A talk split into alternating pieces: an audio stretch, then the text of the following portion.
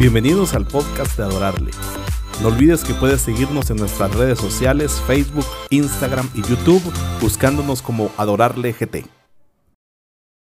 El Evangelio de Juan capítulo 3, verso 1 al 21. Habla acerca de que había un hombre de los fariseos que se llamaba Nicodemo. Este era prominente entre los judíos, y él vino a Jesús una noche. Así comienza el relato de uno de los pocos encuentros libres de conflicto que el Cristo sostuvo con los fariseos. Vamos a estar hablando acerca de las dudas de un maestro, Jesús en Nicodemo. No te pierdas nuestros episodios siguientes. Como en tantas ocasiones, Jesús echó mano de las más sencillas analogías de la vida cotidiana para ilustrar los conceptos relacionados con el reino de Dios. El viento es invisible y, aun con la sofisticada tecnología disponible hoy, no conseguimos verlo porque consiste en partículas invisibles al ojo humano. Del mismo modo, no podemos ver el espíritu. Su mover es en secreto, en un plano de la vida al cual no se le ha dado acceso a los seres humanos. Lo que sí podemos sentir son los efectos de la presencia del viento. Vemos con nuestros ojos el movimiento de las plantas, percibimos con nuestro olfato la humedad que precede a una tormenta de verano. Sentimos nuestra piel suave, fresca, que revela la existencia de una brisa. Todas estas sensaciones nos ayudan a entender que el aire está en movimiento. Así también ocurre en el espíritu. Vemos que una persona enferma ha sido sanada. Nos damos cuenta de que un hábito molesto y persistente en nuestra vida ha desaparecido. Reconocemos que una persona negativa, amargada y sin esperanza se ha transformado en un ser lleno de gozo paz y bondad por la transformadora acción de Dios. Por todo esto, sabemos que el Espíritu ha estado obrando, pero no podemos ver las formas en que se mueve ni los lugares recónditos de nuestro ser donde actúa.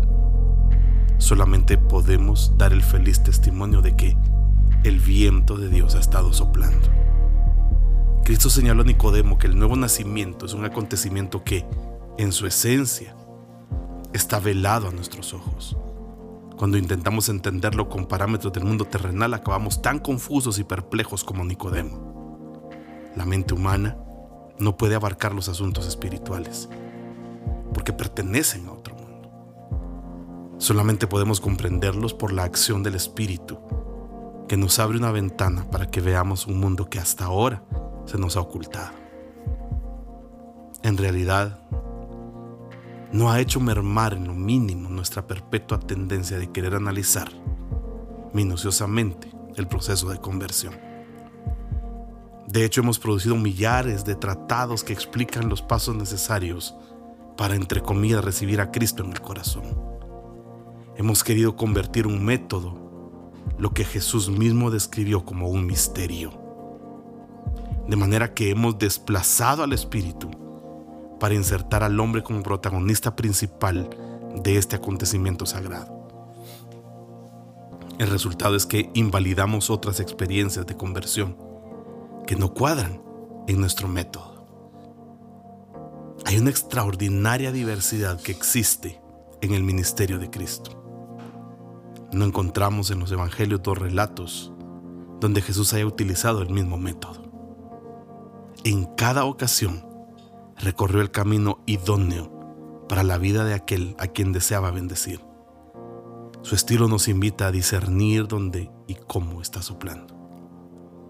El espíritu en la vida de los que están en nuestro alrededor, para que entonces unamos nuestra vida a lo que el Señor nuestro Dios está realizando.